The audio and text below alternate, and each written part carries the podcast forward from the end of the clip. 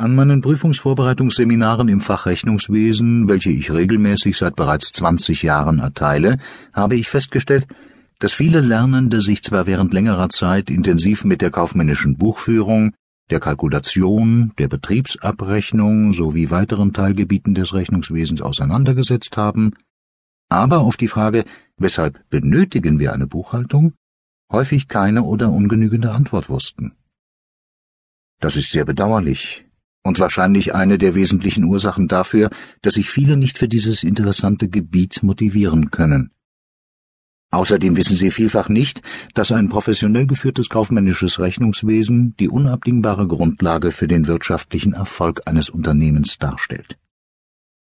Aus diesem Grund ist der CFO, Chief Financial Officer, auf Deutsch Finanzchef, meist auch die rechte Hand des CEOs, Chief Executive Officer, auf Deutsch Geschäftsführer.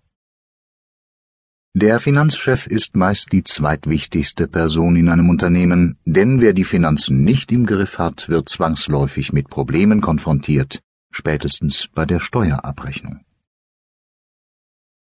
Folgende Hauptaufgaben gehören zum Rechnungswesen. Erstens die Darstellung von Vermögen und Schulden. Zweitens die Darstellung des Erfolges. Drittens der Gläubigerschutz. Viertens die Rechtshilfe. Fünftens die Informationsquelle für Außenstehende. Sechstens die Grundlage für die Steuerverwaltung. Siebtens die Grundlage für weitere Rechnungen. Und achtens die Kontrolle des Geschäftsgangs. Widmen wir uns nun diesen Hauptaufgaben im Einzelnen. Erste Hauptaufgabe ist die Darstellung von Vermögen und Schulden. Die Gegenüberstellung von Vermögen, auch aktiven genannt, und Schulden, passiven genannt, nennt man Bilanz. Das Wort Bilanz hat seinen Ursprung in der italienischen Sprache und bedeutet Waage. So verhält es sich mit der Bilanz. Denn die Vermögensseite und die Schuldenseite der Bilanz eines Unternehmens sind immer ausgeglichen, das heißt gleich hoch. Die zweite Hauptaufgabe ist die Darstellung des Erfolges. Während eines Jahres werden sämtliche Geschäftstätigkeiten in der Buchhaltung erfasst. Verkauft ein Unternehmen ein Produkt, so ist dies aus der Sicht des Unternehmens eine Ertragssteigerung. Alle ertragssteigernden Aktivitäten sind in der Erfolgsrechnung auf der Ertragsseite, das heißt rechts, oder wie der Fachmann sagt, auf der Habenseite ersichtlich. Aber um ein Produkt verkaufen zu können, muss ein Unternehmen wirtschaftliche Anstrengungen leisten. Was versteht man unter wirtschaftlichen Anstrengungen? Ein Unternehmen muss beispielsweise zuerst Material einkaufen. Angestellte, welche ihren Lohn beziehen, müssen das Rohmaterial erst zu einem verkaufsfertigen Produkt veredeln. Dieses kann das Unternehmen schließlich verkaufen.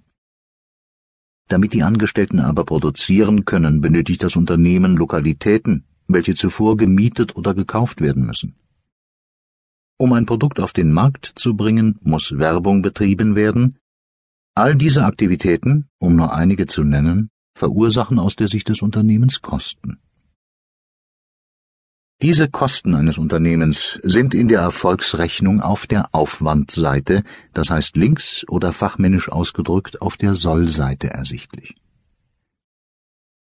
Stellen wir nun alle Aufwendungen links, die ertragssteigernden Aktivitäten rechts gegenüber, erhalten wir den Erfolg eines Unternehmens für eine bestimmte Zeitperiode, in der Regel ein Jahr.